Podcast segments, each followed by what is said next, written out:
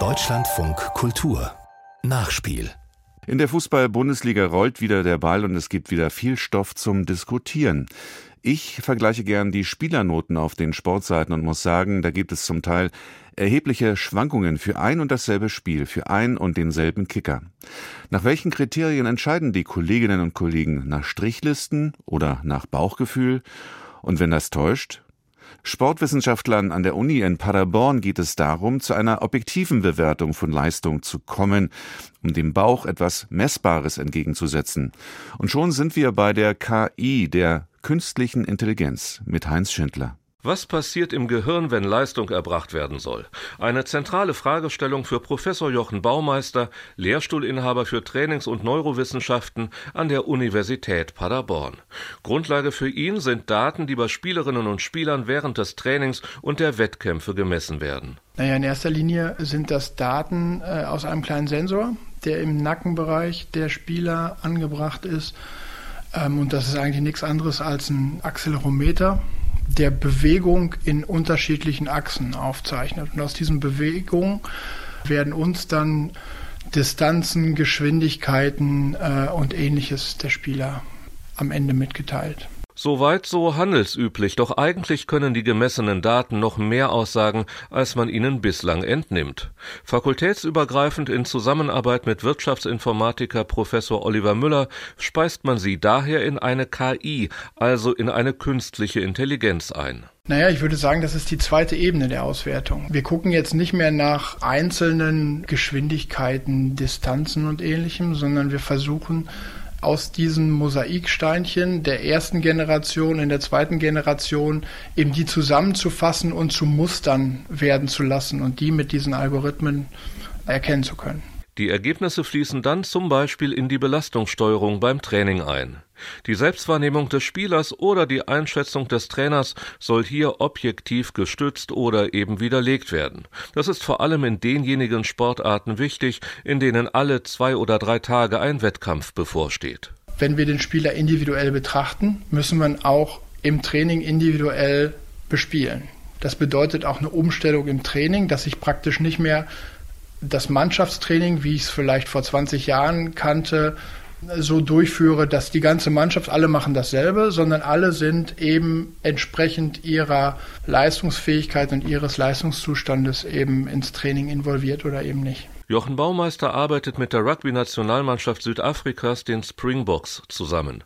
Darüber hinaus auch mit den Feldhockeyspielern des SC München und seit 2017 mit dem Handball-Bundesligisten SG Flensburg-Handewitt. Für seine Untersuchungen braucht es vor allem Kontinuität bei den sportlich Verantwortlichen in den Vereinen. Denn deren Vertrauen gilt es in kleinen Schritten zu gewinnen.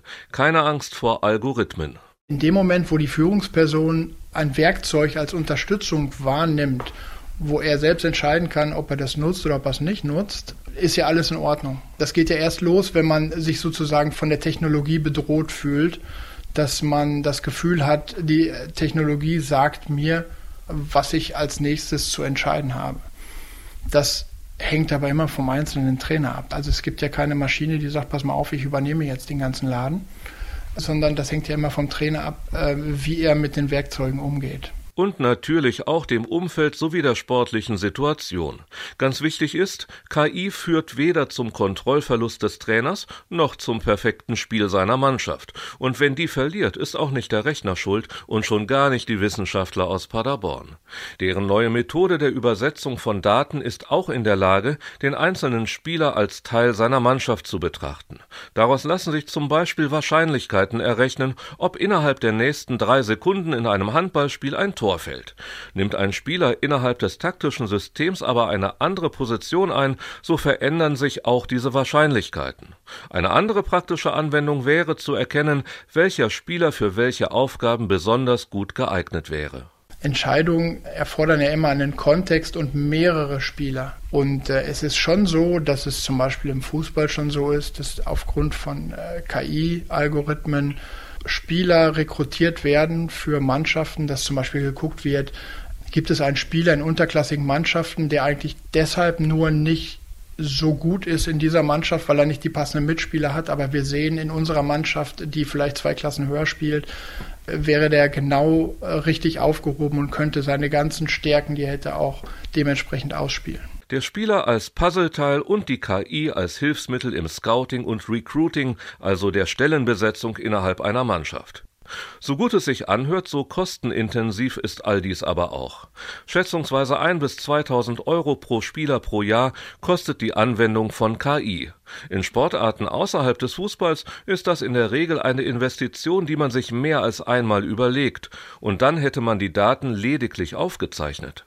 Und das Problem bei diesen Daten ist halt, dass es auch eine Infrastruktur braucht, um diese Daten zu bearbeiten und dann auch so aufzubereiten, dass der Trainer tatsächlich auch was damit anfangen kann.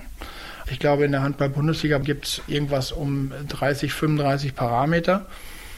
Man muss auch wissen, äh, welcher Parameter ist denn evidenzbasiert, welcher ist denn tatsächlich auch valide und mit welchem kann ich denn am besten umgehen.